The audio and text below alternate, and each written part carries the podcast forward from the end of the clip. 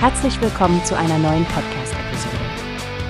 Diese Episode wird gesponsert durch Workbase, die Plattform für mehr Mitarbeiterproduktivität. Mehr Informationen finden Sie unter www.workbase.com. Hallo Stefanie.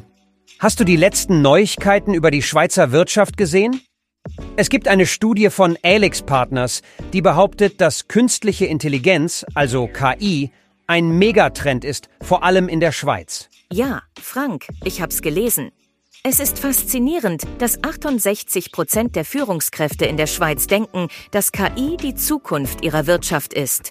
Investitionen in neue Technologien nehmen zu, aber anscheinend gibt es bei vielen noch Bedenken. Genau, es gibt Sicherheitsbedenken, die die Digitalisierung und den Transformationsfortschritt verlangsamen. Aber KI führt offenbar dazu, dass die Unternehmen ihre Innovationsbereitschaft steigern. Das stimmt. Über die Hälfte der befragten Führungskräfte setzen auf KI und das Optimismuslevel ist beeindruckend. Die Schweizer setzen auf KI, um Probleme zu lösen, vor allem in der Lieferkette und bei der Absatzplanung. Sie möchten Forecasting automatisieren und die Produktion effizienter gestalten. Absolut. Und auf der anderen Seite steht der Cybersecurity-Aspekt, nicht wahr? Mit zunehmender KI-Nutzung wächst auch das Bewusstsein für Cybersicherheit weil die Risiken steigen. Wobei trotz all der Technologie die Zurückhaltung bei den Schweizer Unternehmen spürbar ist. Nur 26 Prozent treiben die Transformation ihrer Geschäftsmodelle aktiv voran. Und diese Vorsicht ist teilweise durch die unsichere Wirtschaftslage begründet. Ich frage mich, ob das langfristig ein Hindernis sein könnte.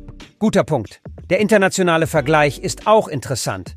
Während die Schweizer in puncto Transformation eher zögerlich sind, sieht es in Ländern wie Deutschland anders aus. Die haben vielleicht weniger Bedenken, zumindest laut der Studie. Ja, und das beeinflusst auch die Arbeitsmarktperspektive. 38 Prozent der Schweizer haben Angst um ihre Jobs aufgrund disruptiver Entwicklungen. Glaubst du, dass dadurch ein Druck entsteht, der die Innovationsbereitschaft in Zukunft einschränken könnte? Gut möglich, Stefanie. Aber eigentlich sollten Unternehmen das als Ansporn sehen, nachhaltige Veränderungen zu implementieren und den internationalen Wettbewerbern voraus zu sein. Insbesondere mit den asiatischen Märkten im Nacken ist das doch überlebenswichtig. Da gebe ich dir recht. Was denkst du, bedeutet das für die Fokussierung auf die Heimatmärkte im Zuge der Deglobalisierung? Naja, für ein Land wie die Schweiz, das stark von internationalen Konzernen abhängig ist, kann dieses Umdenken eine echte Herausforderung sein. Der Bericht sagt, dass mehr als ein Drittel der Führungskräfte Veränderungen in ihren Standortnetzwerken erwarten. Das wird sicherlich für einige Bewegung sorgen. Absolut. Es sind spannende Zeiten für die Schweizer Wirtschaft. Ich bin gespannt, wie die Unternehmen diese Herausforderungen angehen werden. Ganz meinerseits, Stefanie. Wir werden das auf jeden Fall weiter beobachten. Bis zum nächsten Mal. Bis zum nächsten Mal, Frank. Pass gut auf dich auf.